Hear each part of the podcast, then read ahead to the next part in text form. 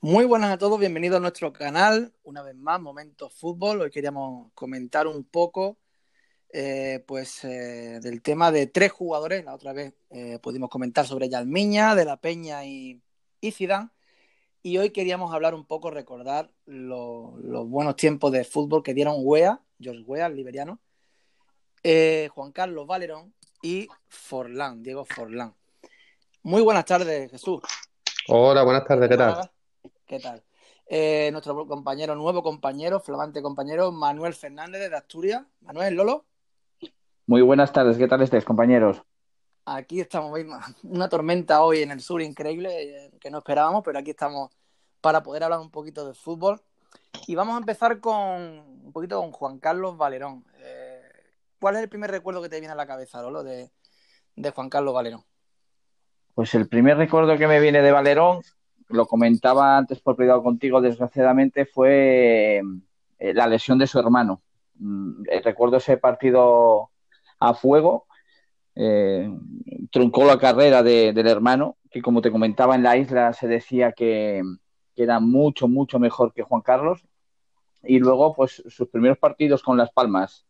Tengo recuerdos esporádicos, con una calidad tremenda, un jugador que parecía que iba andando sobre el campo pero cuando menos te lo esperabas te la liaba. Es, no sé, un, jugador que me recuerda mucho como pues a Iniesta, al mágico.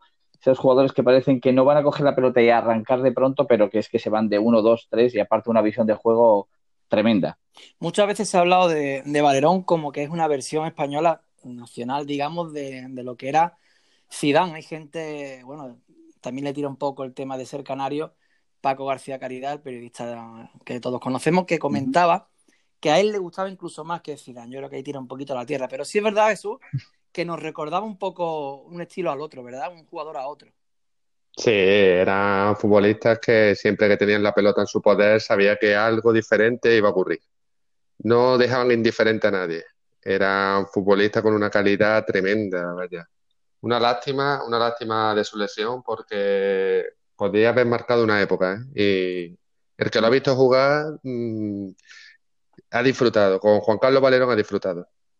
La verdad que se rompe el cruzado, además después tiene recaída y todo eso le, hace, bueno, eh, perderse muchísimos meses de, fútbol, perderse mucho el sitio en una selección española donde nunca pudo terminar de, eh, de coger su, su, lugar. Hizo 46 internacionalidades, pero se perdió muchas cosas importantes por el tema de las lesiones.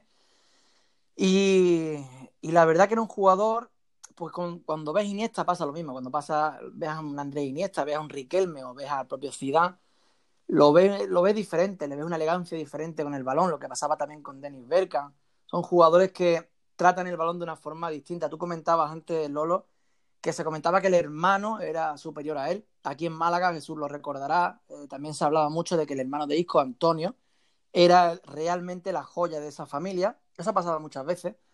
Y al igual que me comentaba de Valerón, pues aquí ocurre lo mismo. El que realmente se lo acaba trabajando es Isco y acaba llegando a la, a la élite. Pero, pero Lolo, em, ¿realmente eh, Valerón tenía sitio en esa selección española o, crees quizá que no ha tenido también sitio aparte de las lesiones por, por el momento que la selección española ha vivido? Yo creo que sí, que sí tenía sitio. Lo que pasa es que como comentas tú, eh, Isco, por ejemplo, pues seguramente tendría mejor cabeza que, el hermano. Igual pasó en Asturias con Cazorro y el hermano. Eh, en esta ocasión, pues eh, mayor de, Valerón fue el que le partieron el tobillo y Valerón, debido a las lesiones, pues, tuvo esa continuidad, ¿verdad? luego el descenso con el Atlético de Madrid también. son cosas que pasan en el fútbol. Tienes que estar, aparte de ser un muy buen jugador, eh, tener unas muy buenas condiciones, también tienes que tener un poquito de suerte, ¿no? Y mm, luego son esquemas, son maneras de jugar. Ahora mismo no recuerdo el, seleccionador que, que, le hizo debutar a Valerón, pero bueno, como se suele decir, cada maestrillo tiene su librillo, ¿no? Y a lo mejor Valerón, pues debido a la lesión, como hablábamos y demás, no encajó. Y aquí el que pierde un poquitín el, la velocidad de, crucero, de ser continuo, de no tener lesiones, como digo, tener mucha suerte y estar en el momento en el lugar correcto, pues te deja un poco atrás. Pero me, queda ese mal sabor de boca, ya no porque sea paisano mío, sino porque me da la sensación de que Valerón tenía mucho, mucho fútbol en sus botas, muchísimo. De hecho, recuerdo un partido que, bueno, a todos, yo creo que no hay ningún futbolero que no se acuerde de ese partido, es la remontada del Deportivo al Milán, eh, que le clava un 4 a 0 en la Champions y le, remonta por completo a la eliminatoria. Y ahí Valerón, bueno, hace un partido impresionante, hace un gol.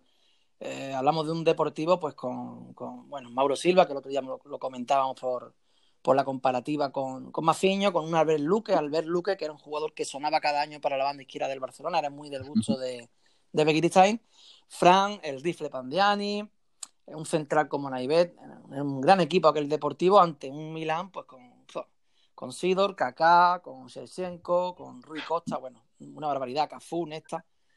Y ese día, por ejemplo, finalmente eh, acaba entrando Yalmiña, pero acaba entrando Yalmiña en el, en el minuto 90, prácticamente estaba ahí con, con el rifirrafe que tenía con, con Jao Irureta, y yo creo que Valerón, no sé si estarás de acuerdo Jesús, con Irureta es cuando mejor hemos visto un Valerón eh, en un terreno de juego, bueno, quitando también, por supuesto, no vamos a quitar los años en Las Palmas, pero en lo que se refiere la mala época que pasa en Atlético de Madrid, que incluso baja, disfrutamos mucho de Valerón con Irureta, con, aquel deportivo, ¿verdad? Sí, es que estamos hablando del Super ¿eh? Es que desde que Valerón, que si no recuerdo mal, fue en el 2000 cuando es presentado con el Deportivo de La Coruña, eh, Valerón crece muchísimo. Además, como bien has comentado, compite con Yarmiña, ni nada más ni nada menos. Se hace hueco en esa media punta y la verdad que se sienta como titular en una abrir y de ojos. Se proclama campeón de la Copa del Rey, que todo el mundo recordará que el centenariazo, donde Valerón se sale. Porque además una cosa que tenía Valerón muy buena era que hacía crecer a, a todo el que estaba a su alrededor. Y a Diego Tristán, Roy Macay, esos futbolistas les vino de lujo. Mm, Y, y luego, como habían comentado, la Champions, que mm, si no recuerdo mal, eh, eliminan también a la Juventus de Turín. Em, juegan con el Milán y ya en semifinales les toca con el Oporto de, del gran José Mourinho. Y bueno, ahí ya una mala, poquito de mala suerte, un penalti y bueno, y ahí acabó la aventura europea. Valerón, Valerón, además, lo veo un tipo de personalidad, pues incluso vuelvo a nombrar a Iniesta, una, persona bastante sencilla, que nunca ha creado problemas en ningún club que ha estado, y de hecho se ha ido pues ovacionadísimo de, de Riazor, como después se fue ya terminando su carrera en Las Palmas, y enseñando, digamos, entre comillas, a su alumno, ¿no? Como dice Pedri, que ha podido compartir un poco con él sus últimos momentos en en el fútbol y me parece que es un jugador que, merecía que recordásemos y, que ha tenido una calidad y, una forma de jugar a fútbol que a tanta gente nos ha deleitado. Y ahora quería comentar el, empezar a comentar el segundo nombre del día. Eh, nada menos que Forlán. Un Forlán, un delantero de los tantos delanteros uruguayos, eh, que Uruguay da un, muchísimos delanteros centros de calidad en las últimas, las últimas décadas, de Rubén Sosa, Fonseca, Luis Suárez, Cavani, por supuesto, Forlán, el rifle Pandiani y tantos otros, el propio Stuani. ¿Y qué es lo primero que dirías de, de Forlán, que es el juego que tú has propuesto, Jesús? Pues a mí Forlán que siempre me ha encantado. Me parecía un delantero súper completo, capaz de pegarle con las dos piernas, que, que supo despistar a propio y a extraño. Le daba, se le daba bien jugar al espacio, se le daba bien jugar a balones largos, su disparo de lejos bajaba a ayudar, cubría el medio. La verdad que Forlán a mí me parecía un espectáculo. Muy, muy e- bueno. por eso cuando muchas veces hablo de los delanteros sudamericanos y se habla, por ejemplo, de Lautaro, y pues, uno puede pensar que a lo mejor eh, sí, eh, Haaland está deslumbrando más en su aparición, o Timo Werner es más rápido y demás, pero un delantero sudamericano típico de sangre, eh, Lolo no sé si estará de acuerdo, pero suele triunfar en los equipos porque lo dan todo, porque son gente de, de tirar muchísimos desmarques, de pegarle de cualquier sitio. ¿Qué recuerdo te, da a ti el, uruguayo Forlán cuando se te viene a la cabeza? Pues yo, mira, recuerdo que Forlán, eh, lo recuerdo ya en el Manchester United, me acuerdo que no jugaba mucho, y eh, recuerdo que, pasa, eh, iba a ir al Villarreal y, pensé, digo, madre mía, vaya paso atrás, vaya paso atrás en su carrera, digo, no tendrá un poquitín más de paciencia de... Y porque el, fútbol sudamericano, pero sobre todo los, uruguayos, eh, se van de, eso, de, esa raza que tienen, esa lucha, ese punto honor. Y aparte, Forlán eh, me parece, mm, tanto en sus declaraciones como jugando un jugador inteligentísimo. Muy inteligente, muy inteligente. Da igual, con la, como, como decía Jesús, pierna izquierda, pierna derecha, desde fuera del área, desde dentro se movía al desmarque, al hueco. Me pareció un delantero completísimo. Yo lo vi en el Villarreal, quedé alucinado, alucinado con él. Siempre me gustó muchísimo y encima tenía esa garra, pero mm, la garra que tiene Luis Suárez y Cavani, pero un jugador un poco más fino, más, no sé, y cuando ya, cuando fue al Atlético Madrid, dije, es el club que le viene como, como a el dedo. Forlán para mí uno de los mejores delanteros del siglo, vamos. Claro, eh, vemos un Cavani y Suárez que con los años fueron cogiendo su lugar y, bueno, muy merecidamente los dos, pero cuando uno, quiero echar un vistazo simplemente por, eh, para que el, el, que a lo mejor se ha olvidado un poco en los últimos tiempos quién era Forlán, para que vea la dimensión de este delantero. Eh, Pichichi de la Liga Española, 2004-2005, bota de oro de la UEFA. Recuerdo una bota de oro que, eh, y un Pichichi en el cual eh, lo rivaliza con, Samuel Eto'o, un Samuel Eto'o que, se vuelve totalmente loco por ese premio y empieza a pegar la puerta, yo recuerdo, desde todas partes, se, vuelve totalmente obsesionado con eso y termina perdiendo con Forlán.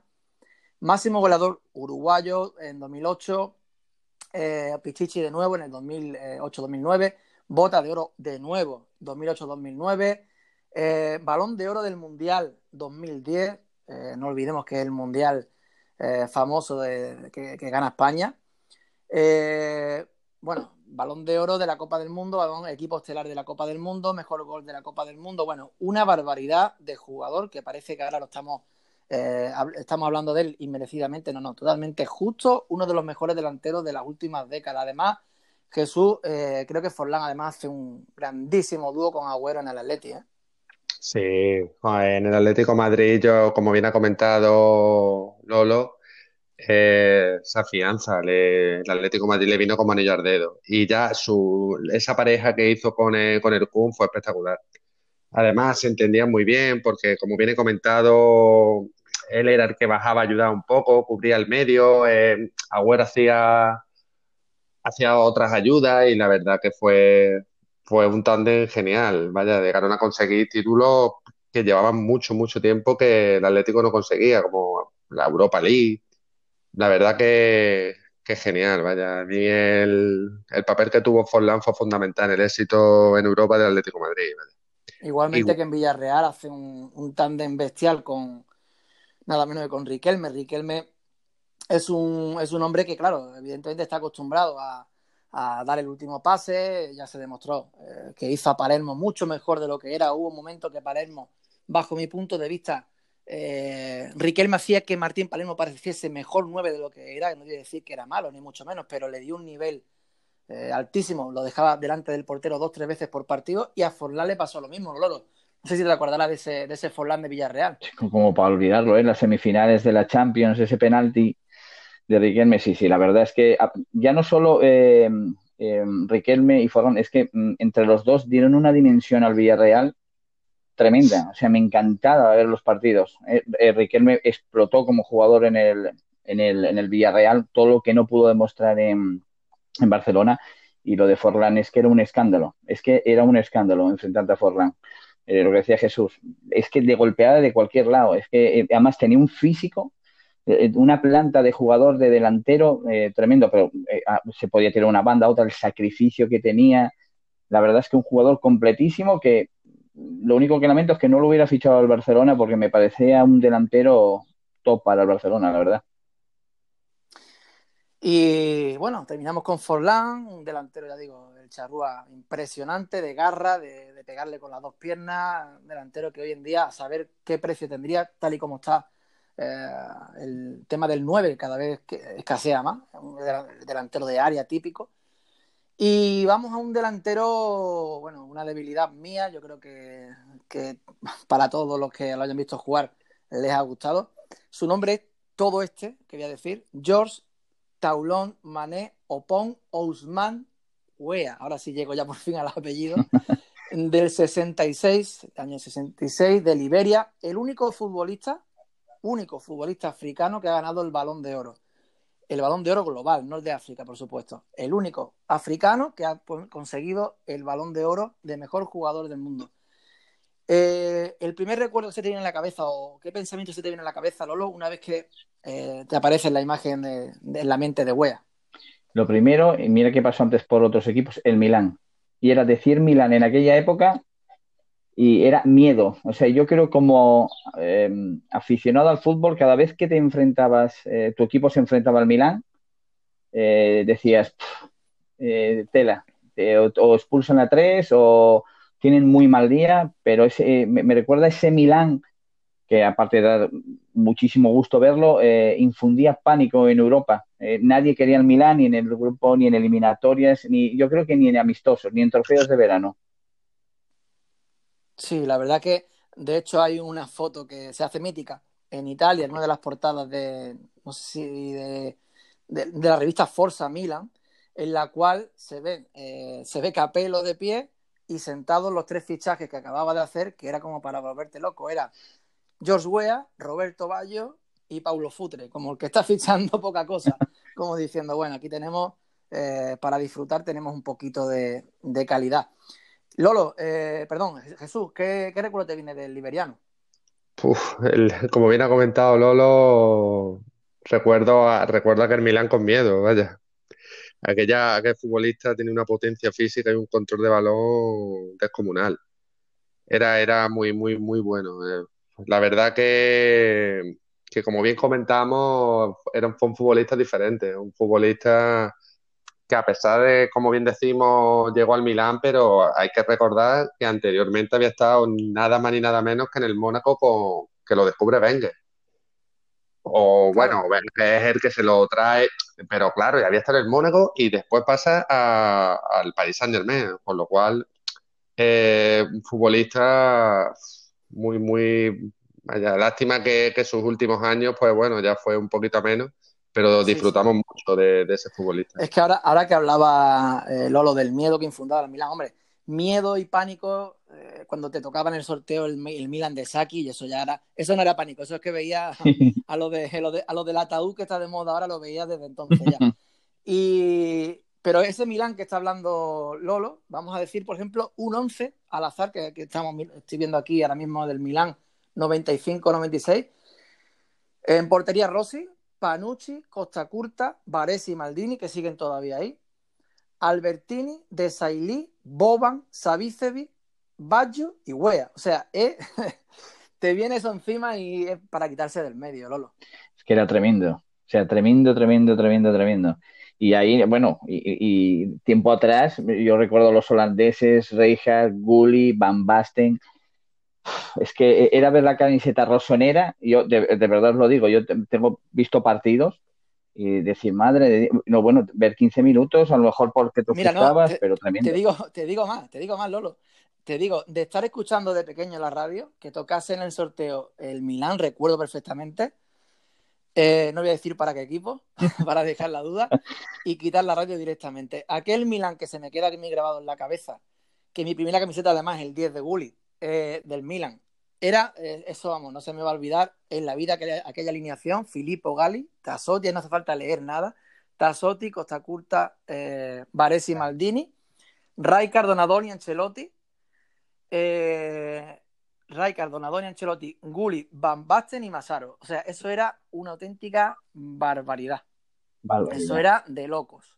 Tremendo. Y, y, lo que estoy diciendo, lo, de, lo del tema wea, tú, tú recordabas al Wea del Milan. Yo, el Wea que me impresiona del todo es en el Paris Saint Germain. De los tres jugadores que hoy comentamos, el único que no ha jugado en España es Wea, pero es el jugador que, más temían en ese momento Madrid y Barça. Los echó a los dos de Europa. Al Madrid lo echó dos veces, al Barça lo echó también. Eh, aquel Paris Saint Germain de los Ginola, Baldo, Lamá, compañía. Y exactamente. A Raí le toca eh, con el Barça, pero por ejemplo, al Madrid lo echa sin Raí aún, todavía lo, lo echa. Wea incluso marca en el Bernabéu, hace un, espectáculo. Y lo que, lo que vengo a decir, es muy curioso el tema de Wea, que llega al Mónaco, cuando llega a Europa llega al Mónaco, y quién si no iba a recomendar el fichaje de un joven africano, ¿quién iba a ser? Arsène Wenger, especialista número uno en, en ver talento en jugadores jóvenes lo recomienda para el Mónaco. Es curioso, eh, el mismo Wea recomienda el fichaje del que él llama el nuevo Wea y lo que hace es fichar a su primo, eso es curioso, un detalle curioso que quería contar, que acaba jugando en el Arsenal, acaba jugando en, el AEK de Atenas, en varios equipos y hace carrera, el primo de Wea. Wea que finalmente, eh, después de hacerlo muy bien en el Mónaco con los Ispeva y compañía, el nigeriano y compañía, acaba yendo al París y del París acaba yendo al Milan donde, pues bueno, donde acaba siendo balón de oro y donde acaba, no voy a decir rivalizando con el mejor Ronaldo, Jesús, pero quizá un escalón debajo, ¿eh? Bueno, eh, eso es ya complicado, ¿eh? Es complicado, pero era muy bueno. Además, eh, en ese Milan sustituye nada más y nada menos que a Marco Van Basten, ¿eh? Y se hace con la titularidad, pues, todo el tiempo que estuvo hasta que ya fichan a Chechenko y bueno, ya... Pero a mí lo de Wea me pareció asombroso, además. Eh, yo, yo, me refería a Jesús en el, en el, sentido de que cuando Ronaldo hace su mejor año de su vida, que es en Barcelona, que acaba finalmente con su primer balón de oro, ese año de, de Wea, que digamos empieza eh, digamos en el fin del Paris Saint-Germain, en el comienzo del Milan, es un Wea completamente imparable que hace incluso aquel gol desde su campo corriendo. Mm. Me refiero que a ese año, ese nivel concreto de Wea eh, no estaba tan tan lejos de Ronaldo. No, no, refiero... para nada, para nada. Exactamente, que Ronaldo, por supuesto, es otra cosa. Sí, Ronaldo era, era, bueno, Ronaldo sobre los objetivos, exactamente, pero que, wea, no, no tenía nada que envidiarle. ¿eh? Yo recuerdo, Lolo, además, una, un partido ante el Barcelona. Todo el que haya visto jugar a Sergi Barjuan sabe la velocidad que tenía Sergi Barjuan. Y recuerdo, recuerdo hacerle un autopase a Sergi Barjuan en el cual el autopase eran de 6 metros y le sacó 3. O sea, era de locos, Lolo, la velocidad de este hombre. Sí, sí, sí, yo recuerdo partidos y de ahora ver vídeos y demás. Era la potencia, pero una potencia sincronizada. Quiero decirte, em, yo añado em, el mérito que tiene este jugador, este hombre, es en la época, porque ahora hay mucho futbolista africano, él abrió un poco, el, junto a, podemos decir, Roger Milla, eh, eh, el campo al fútbol africano, pero era, era técnico, o sea, tenía una potencia, eh, había veces que llevaba el balón pegado al pie, daba igual que estaba en línea de banda por el centro del campo, en una potencia descomunal, tenía gestos en lo que es el tronco, en la parte de arriba, muy parecidos a los de Ronaldo, era un poco más bajo, pero era descomunal, o sea, te quedabas, yo me quedaba loquísimo. La única pena, la única pena es que, entre comillas, no haber visto eh, haberlo visto pues en, un mundial como Camerún de Roger Milla, como Ikpe, claro, Kachi, es, una, pena, pero es un jugador que pasará a la historia, ya no solo por ser africano ni nada, sino por uno de los mejores de, todos los tiempos. Claro, es la pena, es la pena que, que tiene cuando eres un jugador, pasa como eh, bueno, Mágico González, quiera que no, algo ha podido jugar en, competiciones internacionales, pero pasa lo mismo cuando tienes un, país que no te acompaña. De hecho, Wea eh, pagaba los viajes a la selección, que eso es otra curiosidad. Wea tiene muchas curiosidades. Hoy por hoy es político, ya lo sabemos, y es un manda más. Pero eh, George Wea pagaba los viajes a la selección. El otro día, sin ir más lejos, viendo un partido en Fútbol, viendo el, el PSG Barcelona, hay una jugada que enfrenta en cara prácticamente en carrera a Kuman y conforme tú lo vas viendo de aparecer contra Kuman, tú sabes que va a reventar a Kuman, porque además Kuman no era de gran cintura, y es que prácticamente lo revienta, lo manda al córner. Era un jugador, mm, tú lo has dicho Lolo, y me, y me encanta la apreciación que ha hecho porque el jugador africano hasta ese momento, lo típico de Yekini, incluso Yeboa, el jugador africano era potencia, pero la potencia con tanta técnica hasta que no llega Wea y Ococha, por ejemplo, no se ve un jugador de esa manera. No, no, no. Ococha es un jugador que también me marcó mucho, lo vi, sobre todo con la selección nigeriana, y eran dos jugadores. A ver, Ococha era, era, otra cosa, eh, tenía mucha calidad.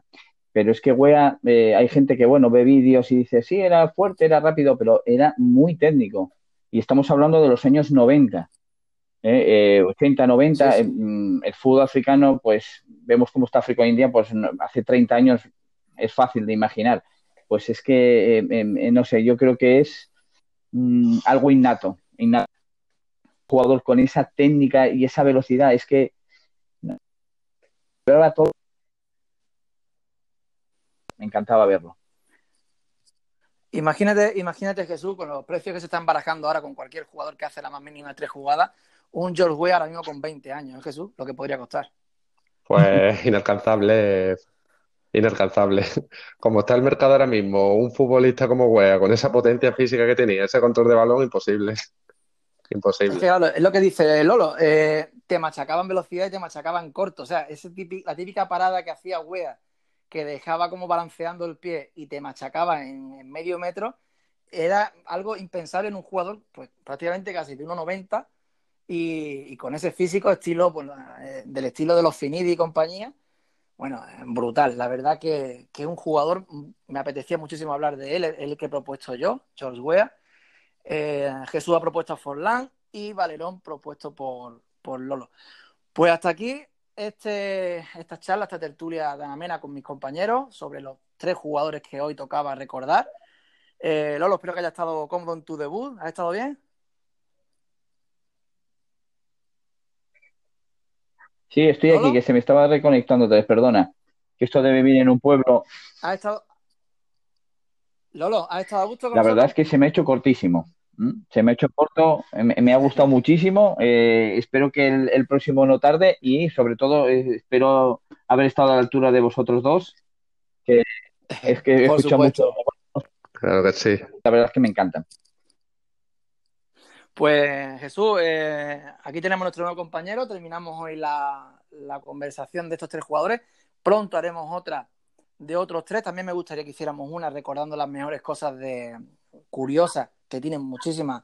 Eh, Mágico González, que, es un jugador, bueno, ya sabemos, eh, anécdotas por todas partes, tanto dentro como fuera. Y Jesús, un placer como siempre, compañero. Un abrazo, Frank. Un abrazo, Lolo, y nos vamos viendo en próximos vídeos. Un abrazo. Muchas gracias. Un abrazo, hasta luego.